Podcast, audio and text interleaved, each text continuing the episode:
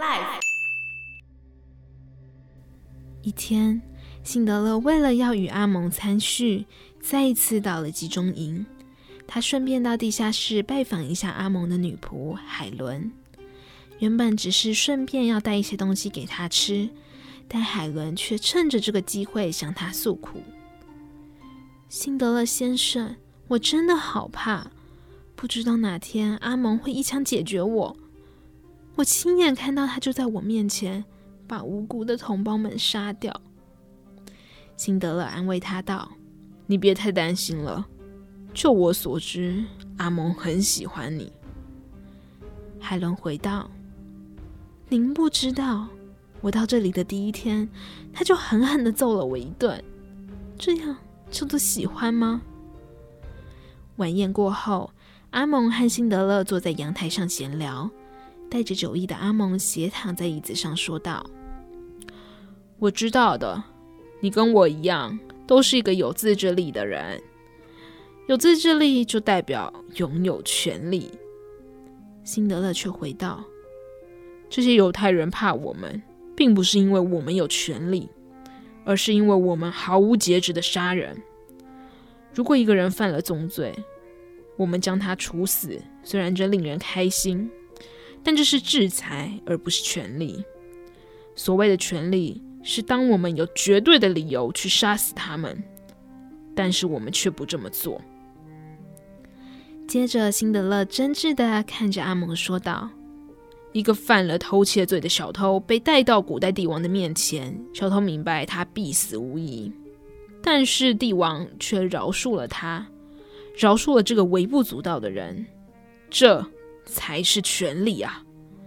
而只有您才拥有这种权利。”酒眼惺忪的阿蒙对于辛德勒送来的高帽子感到十分高兴，举起酒杯说道：“哼哼，你说的对，尽全力。”两人对碰了一下酒杯，一饮而尽。第二天，阿蒙笨手笨脚的小男仆把他心爱的马鞍掉到地上，勃然大怒的阿蒙厉声斥责男孩。正当男孩已经准备一死时，阿蒙想起了昨晚辛德勒的话语。接着说道：“哎，算了算了，下次小心一点啊。”接着，阿蒙走到浴室后，又发现小男仆没有把浴缸打扫干净，他还是强忍怒气地对小男孩说道：“算了算了，你走吧，我饶恕你。”男孩离开后，阿蒙看着浴室的镜子，自言自语地说道：“我饶恕你。”紧接着，他拿起了枪，往男孩那里追了过去，射杀了小男孩。在生日那天，辛德勒举办了盛大的宴会，邀请许多高官军人来参加自己的生日派对。就在这天，阿蒙来到了地下室找海伦，他深情款款地说道：“你说的没错，我们都很孤独。”虽然我很想伸出双手去触碰你的寂寞，但严格来说，你不算是个人。这个错误并不是我们造成的，错的是这个世界吧？我喜欢你，海伦。于是，因为自己喜欢上一个犹太女孩而感到矛盾的阿蒙，仿佛将身体内的怒气全部宣泄出来似的，疯狂殴打海伦。把地下室内的各种瓶瓶罐罐摔个粉碎。这时，辛德勒的生日宴会也接近尾声，他吹熄了大蛋糕上的每根蜡烛，并亲吻身边的每个女人。这时，在众目睽睽之下，一名年轻的犹太姑娘带着一个犹太小女孩，缓缓地从人群中走出，对着辛德勒说道：“先生，这是我们全体工人。”为您做的蛋糕，祝您生日快乐！许多纳粹军官眼见这两个女孩，都露出了诡异不屑的表情，但辛德勒却弯下腰把蛋糕收下，并且同样亲吻了这两个女孩，并说道：“谢谢你们的祝福。”几天后，又有一批匈牙利的犹太人被火车载了过来。为了清出足够的空位，阿蒙下命令要将所有有病、体弱的犹太人消灭掉。许多妇女纷纷把自己的手指刺破，在脸上、嘴唇上涂鲜血，来让自己苍白的脸能够多些血色。此时，广场的扩音器响了起来：“所有活着的犹太人脱光衣服到广场集合。”于是，所有人，包含体弱的以及上了年纪的老人，都脱光了衣服，被强迫在操场上奔跑。只有身体强壮、能够持续跑下去的人，才能幸免于难。此时，许多孩子也被带了出来，送上卡车。孩子们还兴高采烈地以为自己可以回家，兴奋地向父母亲挥手。有一些机灵的孩子意识到危险，偷偷地躲藏在集中营的各个角落，甚至有人强忍臭味，躲到了化粪池里面。在月台上，被塞进火车内的犹太人正在忍耐着烈日的炙烤。阿蒙以及犹太军官们邀请辛德勒一起来欣赏这一幕。此时，车上的犹太人早已热得喘不过气来，口中虚弱地喊着：“水，水，水！”此时，坐在阿蒙身旁扇风的辛德勒就对他说道：“我们拿水管来喷这些犹太人，你觉得如何？”阿蒙回道：“为什么？”辛德勒不经意地说：“就好玩呢。”于是阿蒙笑了出来，兴致盎然地要底下的士兵拿出消防水管来朝着火车洒水。但是这时消防水管不够长，辛德勒还找人拿自己工厂家里面的水管，甚至还自己下去帮忙洒水。火车上的犹太人兴奋地迎接这场挽救自己生命的及时雨，而火车外正在肆意狂笑的军官们，没有人发现辛德勒是真的在替这些人解渴。只有阿蒙看着辛德勒忙碌的身影，脸上笑容渐渐地僵住。这时，盖世太保突然出现，以违反种族及重新安置法逮捕了辛德勒。只因为生日宴会当晚，辛德勒亲吻了那两名犹太女孩，在利益共同体阿蒙的全力奔走、保证及塞钱给盖世太保头子的努力之下，辛德勒只得到了一番口头警告后，就获得了保释离开。一九四四年四月，已经有超过一万名犹太人在克拉科夫及普拉绍夫集中营里面遇害，奉上级长官的命令。阿蒙带着手下开始挖出早已经埋葬的犹太尸体，再一次进行焚烧。被焚烧的尸体堆积成山，整座城市都飘散着烟尘和烧焦的臭味。这时，阿蒙将辛德勒找了过来，说道：“我们刚接到命令，剩下的犹太人要集中到奥斯威辛集中营，所以你的工厂恐怕得关闭了。我很遗憾。”这时，辛德勒看到去年三月曾经逃过一劫的那名红衣女孩，满身脏污的被人推进火葬场，而他早已成为一具尸体。辛德勒心中一酸，说道：“那么，可不可以给斯特恩一些特别待遇呢？”其实，所谓的特别待遇，也不过就是让他能够死得体面一些罢了。临行之际。辛德勒再次找上斯特恩，两人举杯对饮。在这最后的一晚，斯特恩对辛德勒的看法早已从一开始的鄙视，成为了对一名知心好友的敬重。此去就是永别。一行泪水悄悄地从斯特恩的脸上滑落。斯特恩问道：“你接下来有什么打算呢？”辛德勒点起了一根烟，说道。我可能会回家乡吧，我已经有用不完的钱了。这段时间真的谢谢你了。回家后，辛德勒夜不成眠，他想着这段时间以来发生的种种。于是第二天一早，他提着几大箱的钞票去找阿蒙。辛德勒说道：“我要买下我的工人。”阿蒙疑惑地说道。你这家伙到底在搞什么把戏？跟我说实话。”辛德勒回道。阿蒙，听我说，这对我也有好处。我了解这些工人，这样我就不必再重新训练他们。你知道我要生产什么吗？军队最需要的坦克炮弹，这对你来说也有好处吧？阿蒙搞不懂辛德勒到底想做什么，正要转身离去时，辛德勒把他拉了回来，问道：“说吧，一条命值多少？”工厂里，辛德勒一根一根的抽着烟，而斯特恩则是不停的打着一个又一个犹太人的名字。辛德勒首先买下了所有儿童，接着又不满足的向阿蒙买了越来越多的犹太工人。辛德勒一次又一次拿着越来越长的名单去找阿蒙买人，甚至毫不考虑自己会不会因此而破产。斯特恩捧着那一叠长长的名单，眼眶含泪，有些激动地对辛德勒说道：“这份名单代表着至善。”这份名单就是生命。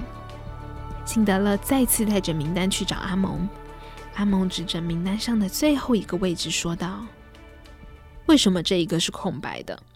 辛德勒回道：“最后一个空格是留给海伦的。”阿蒙情绪有些激动地说：“你放心，我不会送他去奥斯威辛。战争结束之后，我要跟他去维也纳过生活。”辛德勒提醒阿蒙：“你自己知道这是不可能的事情。”阿蒙冷笑了一声：“哼，我也是说说罢了。我宁可带他去树林里，自己亲手处决他。”辛德勒随即说道：“所以开个价吧。”最后，两人以一万四千八百马克的价格达成了交易。名单上的犹太人在登记过后，按照计划，他们将分为男。女两班列车前往辛德勒家乡捷克的军火工厂，而辛德勒也先赶往捷克迎接这些犹太人。在男人们顺利到达后，一行人却迟迟等不到载运妇女的列车。原来这辆列车阴错阳差地开到了奥斯威辛集中营。得知消息的辛德勒急忙赶往奥斯威辛，向集中营的管理者要回自己的工人。这时，到达奥斯威辛的妇女们已经被强制剃掉头发、脱光衣服，并进行消毒。当莲蓬头冒出真正的水，而不是毒气时，这些妇女们忍不住欢呼了起来。集中营的管理者看起来是个硬骨头，但是在辛德勒的钻石诱惑下，终于还是屈服了。妇女们总算是能够再次坐上属于自己的那班列车。但这时，纳粹军人却把孩子拉下了车。辛德勒急忙跑了过去，训斥那些军人：“这些孩子是军火工厂的重要工人，你现在是要怎样？”接着，他拿起一名孩子的小手，说道：“你看，没有这双小手，我要怎么替弹壳内侧抛光？你说啊！”在辛德勒的威吓之下。德军士兵也只能将这些小孩放上了火车，让妇女、孩子们顺利地赶到捷克的军火工厂。辛德勒在捷克的军火工厂由德军直接管辖。在工厂外，辛德勒对着驻扎在此的德军训话：“没有我的命令，你们通通不准进入工厂，也绝对禁止开枪射杀我的工人。”要是耽误了元首的大事，阻碍了武器生产，你们绝对吃不了兜着走。某天，斯特恩向辛德勒汇报：“我们这些时间生产的炮弹都不合格，这样没办法赚钱。您可能再过不久就会破产，而且还会被军方起诉的。”辛德勒搭着斯坦的肩膀，在他耳边悄悄说道。这是我故意交代的，我就是要不能够发射的弹药。如果做出能够发射的弹药，我会非常不高兴的。至于德军那边，我会想办法搞定的，别担心。说着，辛德勒拍了拍斯特恩后，随即潇洒离去。在工厂开工的七个月中，辛德勒的工厂没有生产出任何一件可用的武器弹药，而且还要支应工人们的薪水，再加上打点纳粹军官的花费，辛德勒终于濒临破产。一九四五年五月八号，德国宣布无条件投降。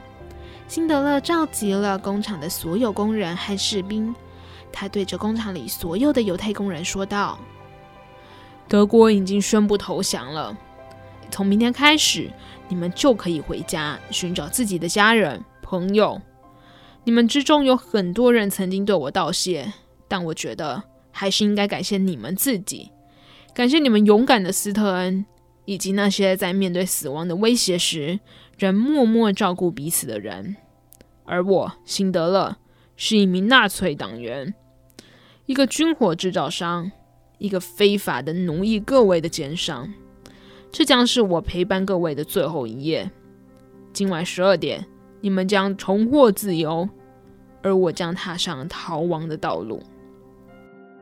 接着，他又对士兵们说道：“我的德国朋友们，战争已经结束，我在此劝告各位，请放下你们手中的武器，你们也可以回家了，不要再当纳粹的刽子手。”最后，辛德勒提议为所有罹难的同胞们默哀三分钟，并吩咐斯特恩将工厂里还能用的布料、香烟、伏特加都分给幸存的工人们。随后，所有的犹太工人们和辛德勒一同踏出了这个陪伴他们七个月的工厂，这个在危难时刻中保护他们的避难所。这时，一名老人从人群中走出，他拿了一封有全体工人签名的信，交给了辛德勒。他感激地对辛德勒说道：“先生，这封信里面有所有事情的解释，还有我们所有人的签名。感谢你为我们所做的一切。如果您被捕了的话，相信可以替你解释一切的。”斯特恩在临别前也拿出了一个质朴的金戒指，那枚戒指是用犹太人藏在假牙当中的黄金所铸成的。他说道：“这是我们的一点心意，谢谢你这段时间所做的。”辛德勒看了看那枚戒指，上面写着一句犹太法典上的经文：“拯救一条生命，等于拯救全世界。”辛德勒的双手突然激动地开始颤抖，不小心让金戒指掉落在地。他弯身拾起戒指时，早已热泪盈眶。